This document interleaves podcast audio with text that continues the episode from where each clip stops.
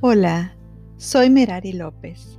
Bienvenidos a Levántate y Resplandece, un podcast donde encontrarás temas y herramientas para tu crecimiento personal y desarrollo espiritual.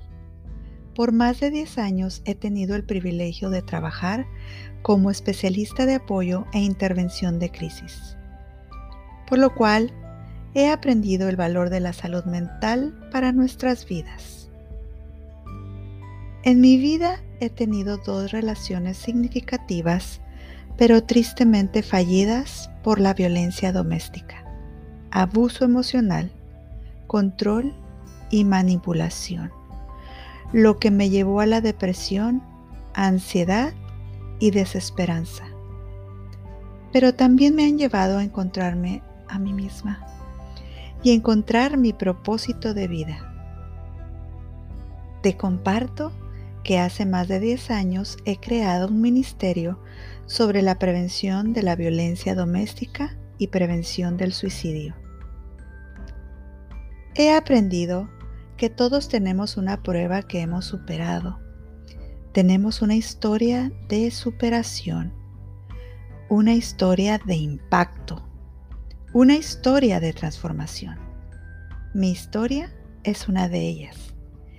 Aquí te compartiré herramientas prácticas que me han ayudado a salir de relaciones abusivas, herramientas que me han ayudado a superarme, a valorar la importancia de relaciones saludables y cómo Dios me ha ayudado en este viaje llamado vida.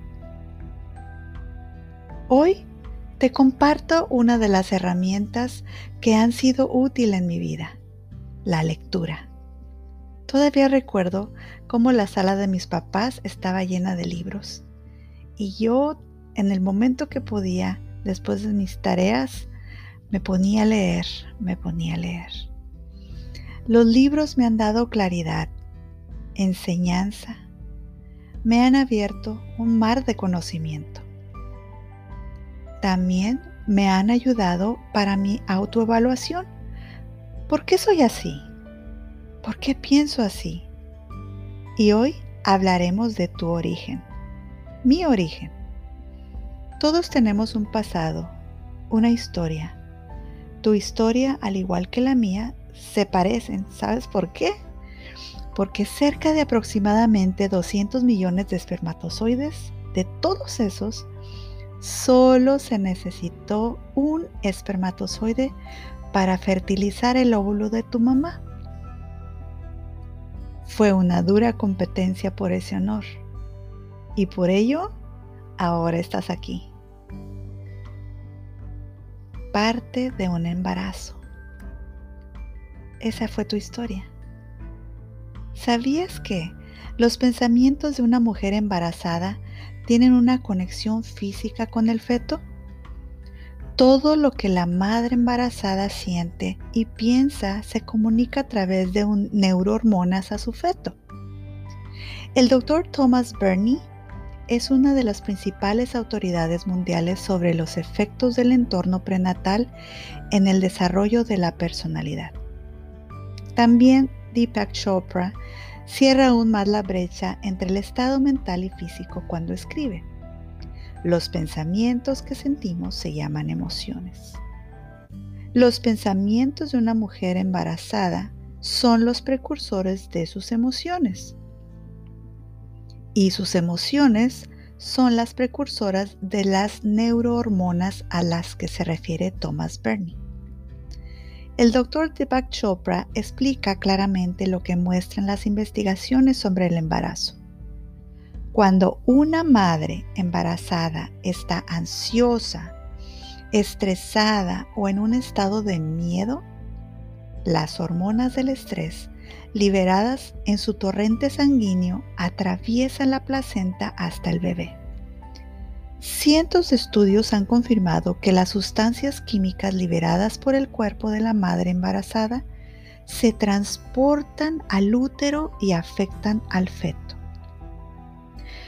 Dr. Chopra dice, el estrés activa el sistema endocrino del feto e influye en el desarrollo del cerebro fetal.